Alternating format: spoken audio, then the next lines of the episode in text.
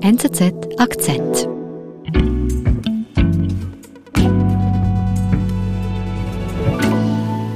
Ja gut, äh, Stefanie, du wolltest mir zum Einstieg ein Gerücht erzählen. Ja, ich war letztes Jahr im Lockdown und dann hat mich abends nach einem sehr langen Arbeitstag, der eigentlich vollgepackt war mit Corona-Katastrophen und Corona-Statistiken, hat mich ein alter Bekannter angerufen und wir haben so gefragt, hallo, wie geht's, so das Übliche. Und ich weiß, dass er ein starker Raucher ist und dann hatte ich gesagt, hey, du, wäre das jetzt nicht mal eine super Zeit, mit dem Rauchen aufzuhören, weil Corona greift die Lunge an, hast ein höheres Risiko und dann meinte er zu mir, nö, muss ich gar nicht, sehe ich überhaupt keinen Grund, weil da gibt es doch diese französische Studie und die hat doch gezeigt, dass Raucher ein geringeres Risiko für eine schwere Covid-19-Erkrankung haben.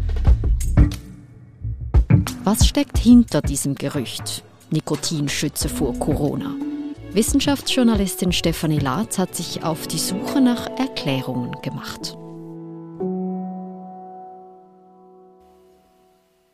Was ist dir da durch den Kopf gegangen als Wissenschaftsjournalistin? Da habe ich gedacht, hä, spinnt der jetzt? Habe ich, glaube ich, auch so gesagt, vermutlich.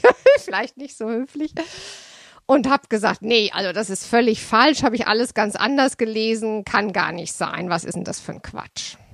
Aber das war jetzt einfach nur der eine Kollege, der dir das erzählt hat. Also ich, ich habe das jetzt auch noch nie gehört. Ja, also zuerst dachte ich das auch, okay, ein Kollege, wo hat er das wieder her? Dann denkt man ja schnell mal, hm, Social Media aufgeschnappt oder so.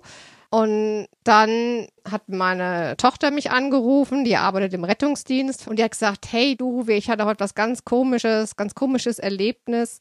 Wir haben Leute, fahren ja jeden Tag Covid-Patienten und die liegen dann da wirklich schwer atmend hinten im Wagen und jetzt hatten wir wieder heute so eine Fahrt und dann haben wir den Patienten im Spital abgeliefert und dann geht doch mein Kollege raus und raucht eine. Direkt danach. Und da war ich so erstaunt, da habe ich zu dem gesagt, hey, wie kannst du nur rauchen, wenn wir jeden Tag die Covid-Patienten sehen? Das ist doch, erhöht doch dein Risiko. Mhm. Und dann sagte der ihr auch, nö, da gibt's die französische Studie und die sagt doch, dass Raucher geschützt sind. Mhm. Und dann wurde ich natürlich wirklich neugierig und habe dann versucht, das nachzurecherchieren und habe dann festgestellt, dass diese Nikotinschutztheorie durchaus auch in diversen Medien immer mal wieder aufgegriffen wird. So manchmal wird über die Studie berichtet, manchmal kommt es als Halbsatz. Mhm. Jetzt, Stefanie, es klingt absurd, dass Rauchen helfen soll bei einem Virus, das die Lunge angreift. Was sagt denn jetzt diese Studie ganz genau? Also eigentlich genau genommen sind das zwei Studien die eine Studie sagt, dass bei den Leuten, die im Krankenhaus eingeliefert worden sind, gäbe es weniger Raucher als in der Normalbevölkerung. Und daraus schließen die Autoren, Rauchen schützt. Mhm. Und die zweite Arbeit, das ist keine Studie, sondern das ist dann eine Erklärung der Theorie, wie es dazu kommen könnte. Mhm. Und da geht es um den sogenannten Zytokinsturm. Das ist jetzt ein holpriges Wort, ich weiß aber das ist etwas, was passiert, wenn das Immunsystem zum Beispiel von einem Virus aktiviert wird. Dann kann es auch überaktiviert werden. Und dann attackiert es alles um sich herum, also nicht nur vom Virus befallene Zellen, sondern auch alle anderen. Und dann kann es zu Organschäden kommen. Und es ist so, dass diese Organschäden, sagt diese Nikotinschutztheorie, die kann man durch die Gabe von Nikotin eventuell minimieren. Okay, das klingt jetzt immerhin nach einer Begründung. Was ist denn jetzt von dieser Studie zu halten? Also ist das medizinischer Schwachsinn oder hat das wirklich was? Also auf den ersten Blick kann es ja vielleicht nett klingen. Es gab viele Theorien am Anfang der Corona-Pandemie. Deswegen finde ich es auch völlig okay, dass man so eine Theorie aufstellt. Aber erstens hat es mittlerweile diverse große Studien aus vielen Ländern gegeben, die gezeigt haben, dass Raucher ein höheres Risiko haben, eine schwere Covid-19-Erkrankung zu bekommen. Und zweitens konnte diese Theorie, dass Nikotin die Zellen vor der Attacke schützt, nie bewiesen werden.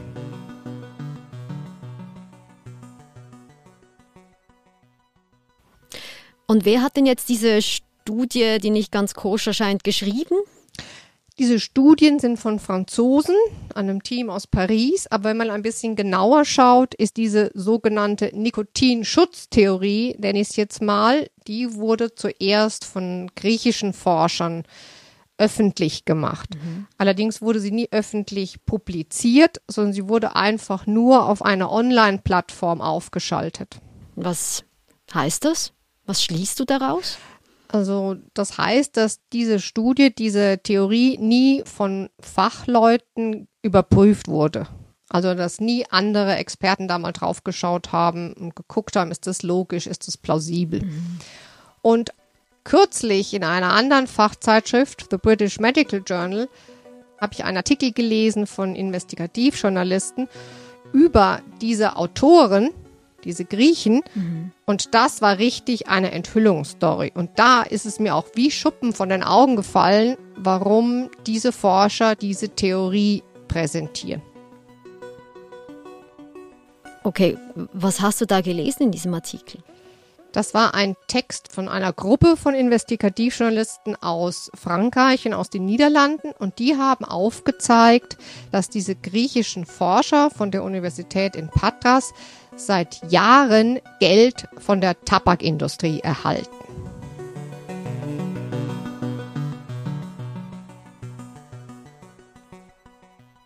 Mhm. Was heißt das? Die finanzieren also diese Forscher? Die finanzieren zum Beispiel Reisen, die finanzieren Konferenzen, auf denen die Forscher dann ihre Theorie, unter anderem auch diese Nikotinschutztheorie, präsentieren können. Sie finanzieren aber auch das Labor, das heißt, es gibt natürlich keinen direkten Beweis, dass dieses, diese Veröffentlichung, diese Theorie nun bezahlt wurde, aber die Forscher stehen auf der Gehaltsliste der Tabakindustrie. Und zwar von mehreren Organisationen. Und wenn du jetzt von mehreren Organisationen sprichst, wenn du jetzt von der Tabakindustrie sprichst, welche Firmen sind das konkret? Das sind zum einen Hersteller, die diese Dampfer oder E-Zigaretten produzieren und vertreiben und zum anderen ist es eine Stiftung namens Smoke Free World und die wird ausschließlich von Philip Morris bezahlt, also dem Tabakgiganten. Mhm. Was ist dir denn jetzt durch den Kopf gegangen, als du da liest, dass diese Tabakfirmen äh, diese Studien finanzieren, die zum Schluss kommen, dass Nikotin eigentlich gegen Corona hilft? Also zuerst habe ich gedacht, ah, das erklärt doch manches. Jetzt wird mir auch klar, warum diese Studie schon so früh kam, warum sie immer wieder präsentiert wurde. Und zum anderen muss ich gestehen, war ich jetzt schon ziemlich entsetzt, mhm. weil wir haben hier eine Pandemie, die Millionen Leben schon gekostet hat und wo ein kleines Virus schwere Lungenentzündungen und schwere Lungenschäden verursacht. Und dann ist die Tabakindustrie so dreist, sage ich jetzt mal, und zahlt Leuten Geld, die dann hinterher sagen, Nikotin schützt eure Lungen. Das ist absurd. Hm. Aber muss man denn davon ausgehen jetzt, dass die Tabakfirmen wirklich ganz bewusst dieses Gerücht in die Welt setzt, dass Nikotin eben gar nicht, dass Nikotin eigentlich sogar gut sein kann. Also wir haben sicher keinen direkten Beweis oder ich habe bis jetzt noch keinen gesehen, dass wirklich die Tabakindustrie diesen griechischen Forschern den Auftrag gegeben hat, ich gebe dir 50.000 Euro und dafür publizierst du diese Studie. So direkt ist das nicht. Mhm. Aber es passt natürlich in das Gebaren der Tabakindustrie in den vergangenen Jahrzehnten. Sie haben ja seit den 1950er Jahren immer Geld gezahlt, um Forschung, die die Schäden von Rauchen darlegt, dieser Forschung zu widersprechen. Also was meinst du da genau? Die Tabakindustrie zahlt seit Jahrzehnten Geld an Forscher, damit die ihr genehme Daten und Theorien präsentieren. Das ist eine Taktik, die haben sie in den 1950er Jahren entwickelt. Damals gab es ja die ersten Erkenntnisse, dass Rauchen Lungenkrebs verursachen kann. Und um dem zu widersprechen, weil man natürlich dann weniger Zigaretten verkauft hätte, hat man diese Forschungsfinanzierung aufgegleist. Also wie funktioniert das denn genau? Werden da Studien wirklich gefälscht? Es ist nicht unbedingt gefälscht, aber wie man zum Beispiel auch in dieser Studie aus Frankreich sieht. Es ist halt eine Frage, wie man die Statistiken auslegt, wie man das Probandenkollektiv aussucht. Also zum Beispiel jetzt bei dieser Studie aus Frankreich, die haben einfach geguckt, die Patienten, die an ein paar Tagen letzten März ins Krankenhaus gekommen sind, ob die rauchen und ob die eine schwere Covid haben. Das ist natürlich gar keine Statistik, keine seriöse. Da kann ich alles und nichts mit beweisen. Mhm. Und das ist eben diese Taktik. Es ist nicht komplett gefälscht, aber es ist eben manipuliert. Mhm, also so ein bisschen diese Daten, die man gerne hätte, die nimmt man und die anderen ignoriert man. Und damit will also die Industrie äh, Einfluss nehmen äh, in die Wahrnehmung der Gesellschaft, was Nikotin anrichten kann oder eben nicht.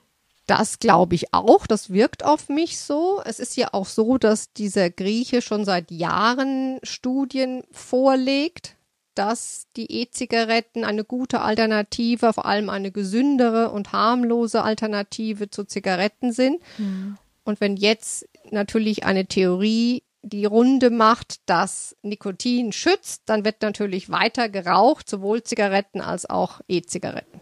Mhm.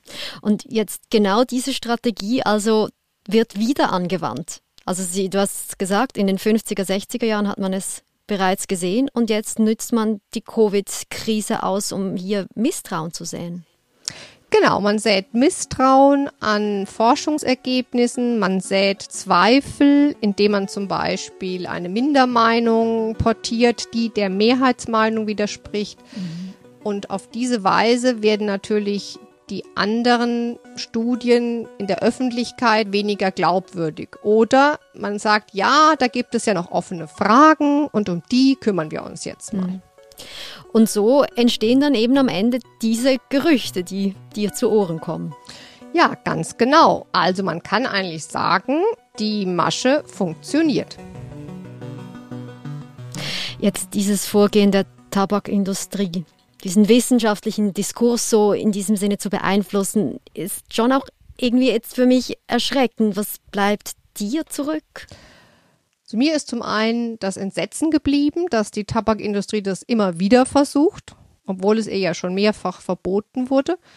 Zum anderen hat es mich aber auch daran erinnert, dass wir alle als Konsumenten, und zwar als Konsumenten von Produkten, aber auch als Konsumenten von Fakten, sehr misstrauisch sein müssen. Und dass wir gut hinterfragen, wem nützt es denn, wenn so eine Theorie verbreitet wird? Und das zeigt ja auch nicht nur das Beispiel der Tabakindustrie jetzt während Covid oder früher, sondern auch andere Industrien, wie zum Beispiel die Zuckerhersteller, die ja auch nicht unbedingt nur gesundheitsförderliche Produkte verkaufen, dass die natürlich auch mit der genau gleichen Masche versuchen, wissenschaftliche Erkenntnisse zu unterminieren oder zu schwächen und damit letztlich ja auch Regulierungen verhindern wollen. Weil das war ja das Ziel der Tabakindustrie in den 50er, 60er Jahren, dass man eben die Zigaretten nicht verbieten soll.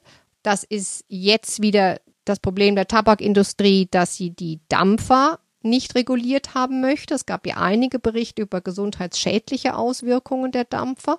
Da möchte natürlich die Tabakindustrie auch die Verbote oder Gebote verhindern.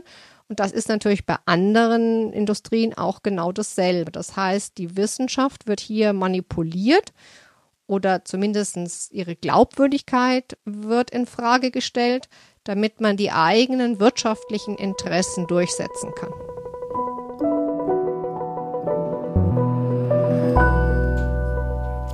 Stefanie, vielen lieben Dank für diese Geschichte. Ich kann nur sagen, ich bin froh, dass ich nicht rauche. Ja, ich auch, muss ich gestehen. Muss ich jetzt nicht aufhören. Liebe Grüße, vielen Dank. Ja, danke dir. Ciao. Das war unser Akzent. Ich bin Nadine Landert. Bis bald.